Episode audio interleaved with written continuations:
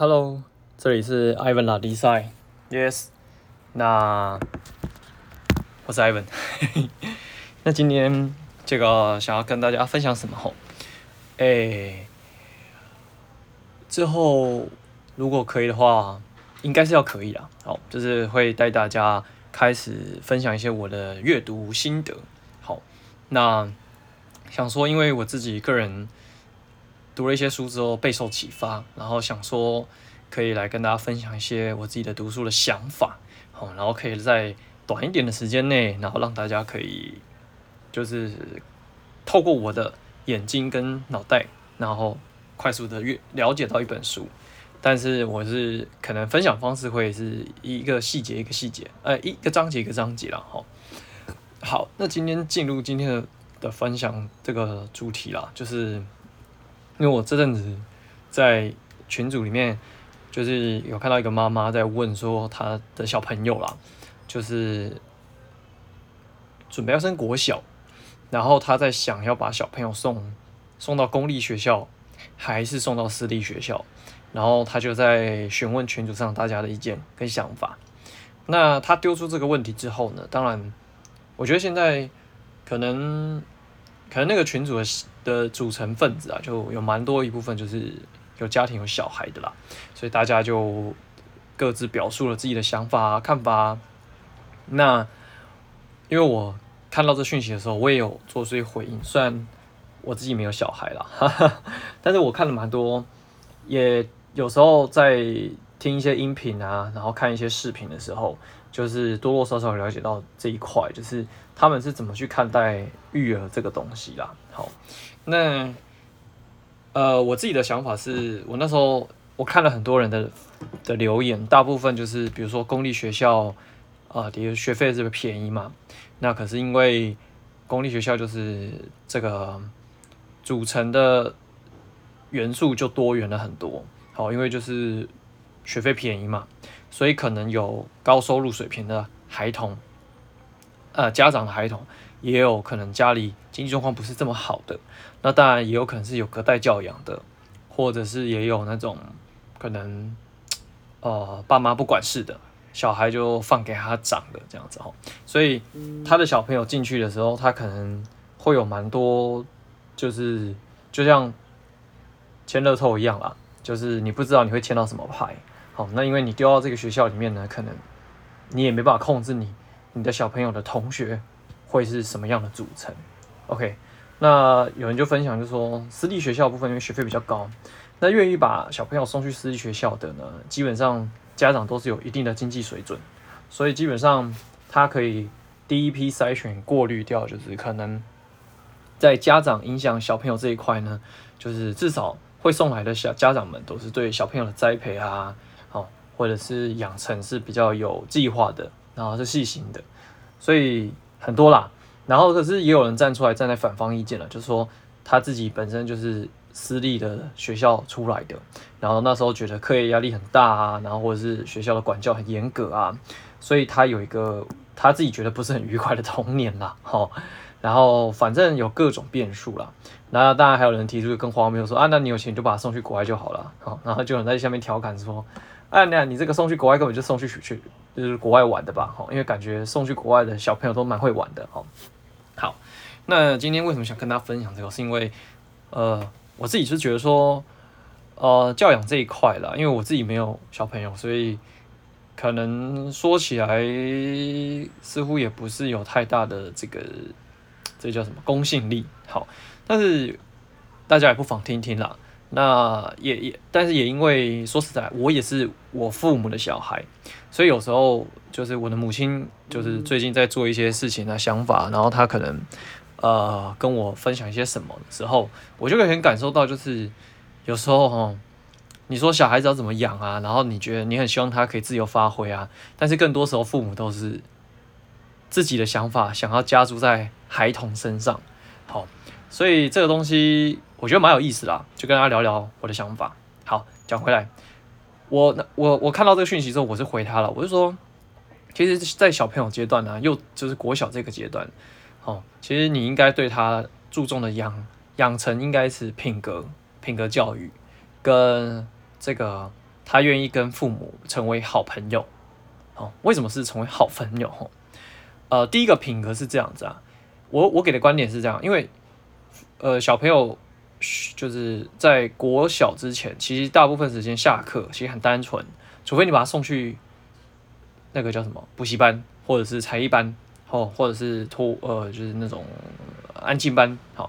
那不然基本上他就只有上课时间会在学校，其实大部分时间应该都还是跟父母相处在一起。所以为什么我觉得品格很重要？是因为其实到国小毕业之前了，我认为父母对于小孩的影响力是还在很好的影响阶段跟建立阶段。也就是说，呃，这个时候的他，他毕竟啊，就是刚从幼稚园脱离，那很多观念、对世界的想法、对于人事物的好奇心都还在萌芽中。那你给他什么样的想法？给他什么样的家庭教育？我觉得很容易可以塑造他以后的性格，去面对这个社会。OK，那第二个部分是为什么我会说把父母当朋友？哈，因为我觉得啦，可能就是现代的社会发展太快速，工作太变，呃，工作压力更大，然后资讯更爆炸，所以以至于可能连父母本身自己都没有时间好好的跟自己相处，或者是好好的整理自己的情绪，以至于。小朋友的培养呢，可能会比较没有耐心，又或者是像我，因为我前几天，呃，就昨天了，就我们就 Podcast 拉迪赛的频道约了一个叫做爱上学的创办人，那他就有这样，我们就聊到了，就是说，啊、我们小时候为什么被打到大，是这个教育方式是 OK 的，就是高压的方式是 OK 的，可是现在小朋友这种方式是不行。我很好奇，然后他给的小给的这个看法跟观点是，因为现在资讯太便利，很多小朋友很容易从这种网络东西去看到别人的小孩在干嘛，所以很容易就这样起了比较的心。二来是因为这个电子产品的诱惑能力实在是太高了，然后游戏的这个吸引力也太高，所以以至于。像我们以前啊，因为 Ivan 就是大概是就是八十九一九八九的，所以我们我我的那个年代没有什么太多的电动电玩，了不起就是那时候流行这种怪就是怪兽对打机啊，或是你要插电视才能玩的那个叫 Game Boy 啊、任天堂好 P 呃 PS Two 之类的，可是那其实不是每个家庭都会有的，因为那毕竟那个时候那个东西对很多家庭来说是比较花费是比较高的奢侈品。所以其实我们基本上可以抒发的方式，就是比如说出去外面骑脚踏车啊，打打球啊，然后在外面跟人家玩捉迷藏啊。好，那我们的父母他们那个年代就是说什么去田里面抓蟋蟀啊，好，就是反正哎，anyway，就是我们会走出我们住的地方，然后想办法到外面跟朋友碰面聊天。好，不管是找你的这个叫什么同温层，又或者是找人来做一些事情抒发自己。所以，虽然小时候我们被贬扁，好，我我我还永远记得，就是我爸超喜欢，就是那种，就是那叫什么，动手啦，就是揍人，好，所以有时候屁股就会揍到黑青。然后夏天的时候，哦，真的很苦恼，为什么？因为你也穿短裤啊，然后你要是屁股黑一块，腿黑一块，你知道去学校真的很丑。然后痛痛那时候对我来讲，就是丑比较重要。好，好了，讲回来，所以是说。其实，在那个情境下，我们是有抒发管道的，而且你会知道说，哦，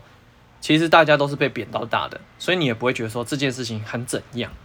可是，如果你看现在小朋友，他们可能会怎么样？他会告诉你说，哦，你这个什么儿童法之类的，反正就是他可以搬出这些东西告诉你，又或者是他会知道说，其实，呃。远在高雄，远在台中，或者是怎样的小朋友，他们的成长环境是多棒啊，父母多照顾啊，那他可能会去把自己的父母去做比较，然后进而怎么样产生很多复杂的情绪。OK，所以我刚刚讲回来嘛，为什么成为成为孩童的朋友很重要？因为我认为，说实在啦，每个人都有自己的想法，好，纯粹的压抑跟限制，我觉得这件事情对小朋友发展是危险的，对不对？因为我们都知道一件事情嘛，你越跟他说什么东西不能做，他就越想做。为什么？人人性使然，好奇心。所以最好的方式，第一个就是刚刚我讲了，我觉得当朋友就是因为他如果脱离国小之后，其实他到国中、高中，他会更多的时间是跟他的同学相处在一起。这个时候，父母可以对他做的影响力就少喽。那这个时候，如果他的观念跟想法跟对你的看法是停留在以前那种，哎呀，我说什么你也不会听，然后我做什么你就扁，或者是反正你也不理我，那我就自己想办法，或者我就是自己自己处理。那他有时候在这个所谓的叛逆期嘛，或者青春期，遇到了很多想法观念的时候，他没有地方去，他也不敢找你说，甚至他也不想跟你说的时候。那他就会找谁？找他比较接近的同温层，他的同学们。那这个时候环境很重要，因为他身边如果都是比较嗯比较往不好的方向去的，他的同学，那他很有可能就会往这个地方靠近。所以，如果他并没有把你当做是他的朋友的情况下，当他遇到这些东西的时候，你不知道，他不说，我觉得很多时候。我们的青年学子走歪，大概就是在这个分界点出去的。好，所以不知道大家听完之后对这东西，呃，看法是如何啦？但是如果是我的话，我啦，以后我自己有小孩的话，我一定是走这样的教育方式，就是我不会只是就是他父母，因为，呃，我们现在现在这个社会很讲求尊重嘛，尊重彼此，尊重个体，对不对？那一样，你的小孩为什么你？呃，你觉得你需要去限制他或管制他？当然，就是在他还还没有行为能力跟判断能力之前，你是有必要去告诉他、教导他，就是回到前一个部分，就是品格的养成，好，协助他去正确的判断什么是对，什么是错。OK，那到来第二部分就是他可以有这个管道找你怎样，就是谈谈心事也好啊，聊聊。遇到状况也好啊，把你当朋友，而不是当父母。因为我觉得，毕竟啊，在那个阶段，他会觉得自己可能有点像是大人，可是其实他的情绪跟心理是还没有转换过来的。所以，就是在这个别扭的情况下，你说对不对？小孩的情绪是充满复杂跟冲突的。好，更甚至，我觉得现在很多我成年的我们，或者是组成家庭的这个爸爸妈妈们，说实在啦，情绪上面。也是一个还在修炼跟磨练自己的状态，所以更何况我们自己都在修炼、成长的情况下，小朋友其实更需要，就是他有一个好的仿效对象或者是学习对象。好，所以我之前呃，我看那个什么呃，台智源他的那个木曜四超玩，他有一个系列叫做下班去吃饭，然后他们有一集请到这个 OZ，好，就是那个时候我觉得这个年轻人很厉害，他才二十出头岁，可是我觉得他想法。超乎预期的成熟，因为像他就提到，就是说，你希望对小朋友有影响力，你不是用讲的，你要做给他看，更甚至，如果可以的话，你要让他崇拜你，那他就会愿意怎样，把焦点跟想法放在你身上，因为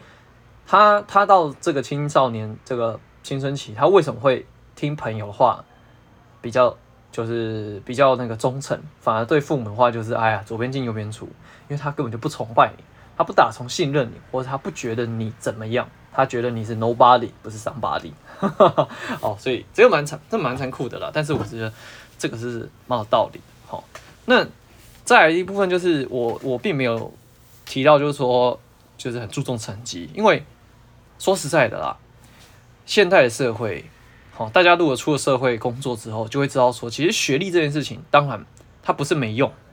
可是如果你可以过到二十五、三十岁，你就会知道说，如果一个人他还是拿着成绩在说嘴，说他以前考上国立大学啊，成绩有多好，那就表示他从二十三四岁出了社会到现在这个阶段，他没有成长，没有突破，他只能拿以前的事情出来说嘴。所以我觉得成绩不是必然啦。好，当然它是一个很好的入门门槛，或是一个垫脚石。或者是很多呃呃家庭状况不好的，或是家里情况不好的，他们如果想要让整个家庭翻转，当然就是寄望小孩子读好书嘛，然后可能成绩好，然后就是有机会反转人生，这当然是没问题。可是如果把它看成是绝对，我觉得这个就是有待商榷。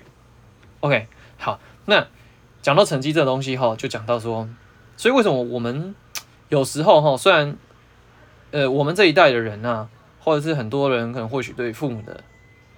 想法很容易被影响、被左右、被绑架。所以之前前阵子出了那个很有名的书嘛，叫做《阿德勒被讨厌的勇气》。好，就是之前很很流行这一类型的书，都希望你可以做自己，然后怎样怎样，巴拉巴拉巴拉之类的。好，那呃，我今天就不讨论鸡汤这一块了。好，我们讨论说，那父母身为一个父母啦，那有机会我们未来也可能变成是别人的父母。这个东西哈，它的到底是怎么产生的？我觉得它很很一大部分是源自于这个比较心态。好，人会比较，人之常情。那如果你把它看作是一个好的动力的话，或许你会来鞭策自己。可是好好死不死的，大部分的父母亲会把这个动力施加在什么小孩身上？因为可能自己的成就或是自己的这个生活实现不如预期，那比较心出现的时候，就会寄予厚望，就会把我所有希望压在小孩身上，仿佛小孩就是你的代言人，这未来的发展。好，可殊不知。刚刚我们回到我们讲的吧，我们都是彼此独立的个体，尊重彼此。那你抱着这样的期待跟想法的话，试问对小孩子来说公平吗？对吧？所以，所以我我我个人我我个人认为啦，就是说，呃，严于律己，宽以待人，这句话我们都听过，然后我们可能也常常拿来就是鞭策自己。可是有时候对到小朋友的时候，我觉得啦。父母可能会很容易不小心就掉到这个圈套里面，所以你巴不得就把他送到很多才艺学校啊，然后课后补习班啊，然后希望他望子成龙、望女成凤啊。好，这不是不好啦，但是就是说时代到这个到这个现代，这样子真的可行吗？因为说实在的，我们都知道现在这个社会变动之快。好，那这个所谓的万般皆下品，唯有读书高，really 可行吗？再者是这个变动之快的世界，人生就是没有标准答案呐、以前父母可能会讲的就是说，哎，你就念个好书，考个好大学，然后之后好好工作，好像仿佛就是人生胜利组。但是你现在可以看到很多这样的情况下出来的现实情况，似乎不会是你很向往的吧？或者是对我们来说没有这么有吸引力吧？那就是因为这个世界变动之快。很多东西就没有标准答案啊。那所以你说父母给的观念，或是以前人长辈给的观念行得通吗？我自己是觉得有些东西你要去理解，什么东西是对你是好的，长远发展是没问题的。但是发展的策略也好，或者是现在的环境也好，它现在可行吗？或者是适用性高吗？又或者是？其实建立在这个基础条件底下，我们需要做一些变革，想法上的调整。好，那这个是我我对于啦，就是说，呃，看到这个妈妈的提问啦，然后大家的 feedback 啊，那就是我的一些想想小想想的小法了想哎想想的小小的想法 在贡献。好，好，那这讲回来就说。呃，就所以培育这个下一代这件事情啊，我认为，因为我我自己本身就是有在做投资理财嘛，那前阵子也听到一个想法，我觉得很不错，就分享给大家。其实我觉得这东西对于你放租在你的求职也好，或是你教养小孩也好，或者是嗯培育自己也好，我觉得都蛮适用的。好，就是所有的东西它都是有风险的，可是有时候这个东西是这样，嗯，因为这个世界没有标准答案，对吧？那因为很多人都可以透过一支手机翻转他的人生，透过网络好扭转现况，甚至创造无限的可能。所以有时候是这样哈，你去做一件事情的时候，你可以去思考，它最差最差的下档风险在哪里？是不是就是比如说啦，以小孩来说的话，你今天让他去打电动，好，那你只是跟他协议说，OK，你如果作业做完，你每天可以有三十分钟可以去娱乐。又或者是你只要，嗯，你期望他在一个成绩上面保持水准，又或者是你跟他协议好做完什么事情、什么任务，那你可以怎么样？你可以享受一些娱乐，你可以争取为你为你想做的事情去做争取。OK，好，那你说打电动这件事情不好吗？其实有时候，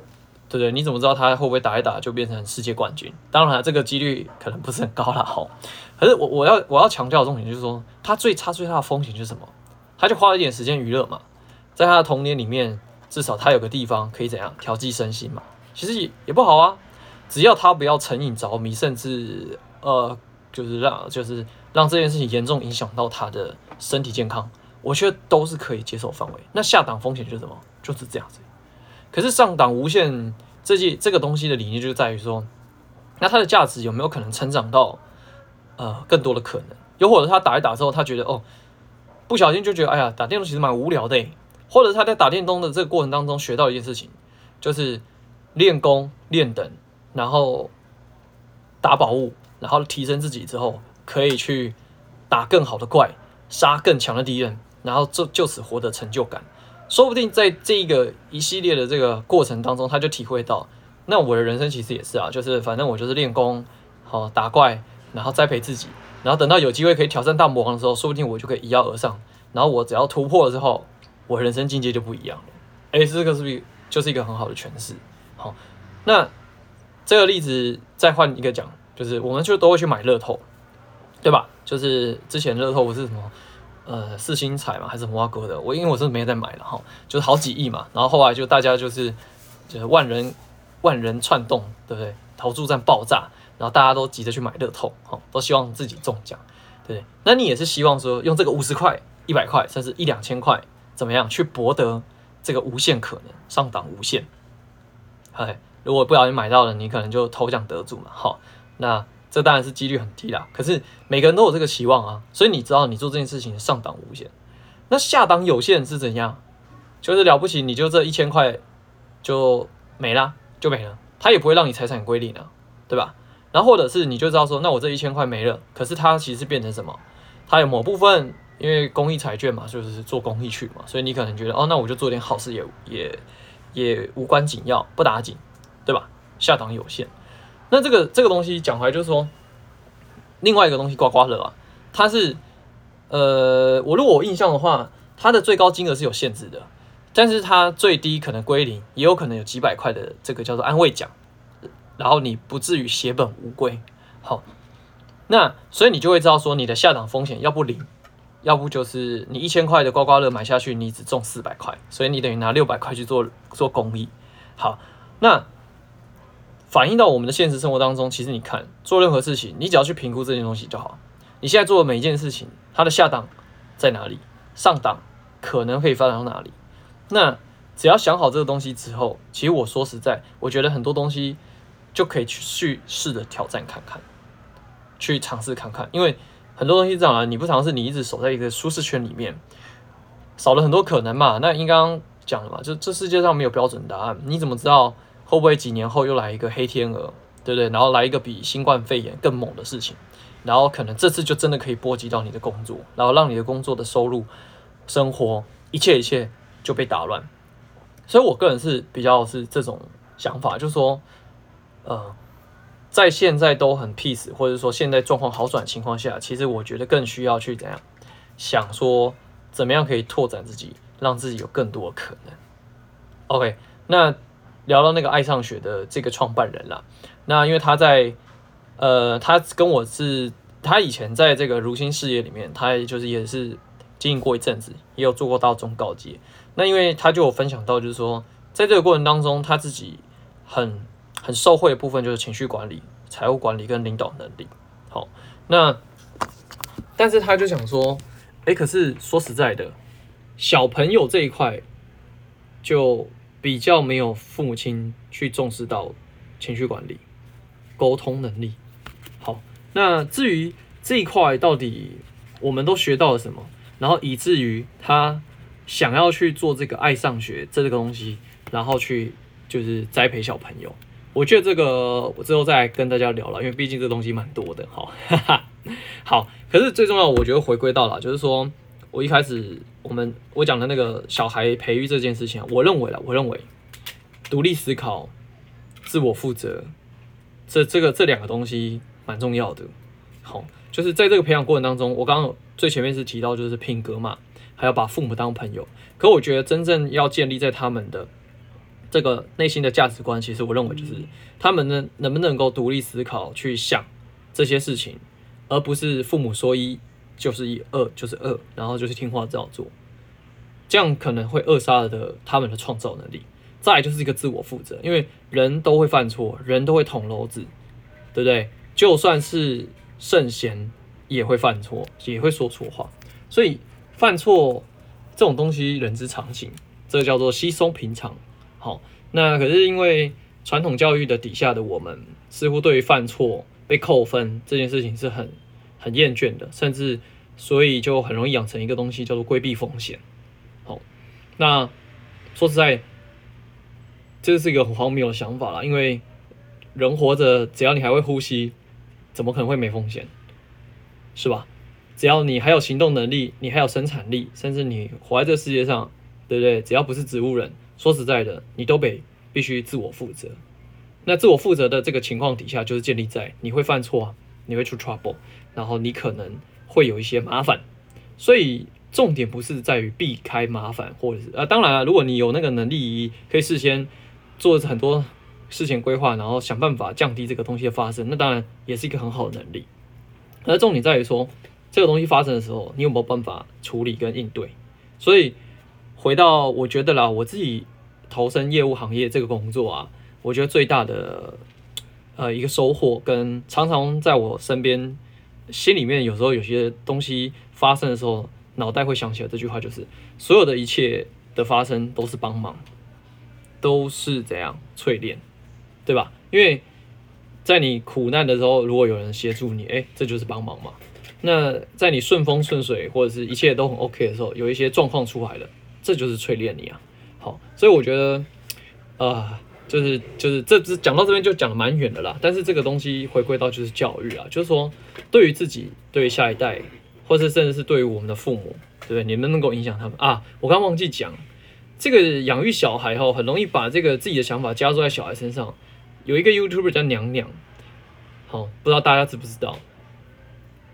我就觉得，虽然他的作品啊，跟他的表现方式，可能有些人是觉得，哦，这个也太 over 了哈。可是我觉得他，他上那个什么理科太太嘛，然后他在那个频道节目的讲到，就是说，因为他是生理性别是男，可是他的心理性别是女，OK，然后因为他是泰国。泰国华侨嘛，然后那因泰国人，他本身父母好像对于这个性别，或者是你身为一个男生，你应该怎样怎样怎样，就是有很大的传统价值跟束缚，所以他小时候就觉得父母，他就是他父母那边是很就是很传统很自私的，但是他很他很跳脱诶，就是他觉得说，就是你父母对我的期望那是你的期望，可是。今天要为我人生负责，跟我人生的后果承担是我自己，所以你不需要把过多的期望比较放在我身上，因为我是就是不不甩你不吃你这一套的。好，当然对我们来听起来讲，就会觉得哇塞，你这这个想法也是算是蛮前卫的吧。不过我我我说实在，我欣赏他的这个想法，是因为源自于我认为他讲的很好，因为很多很多时候啦，父母管太多。好，可能这个时候这个阶段小朋友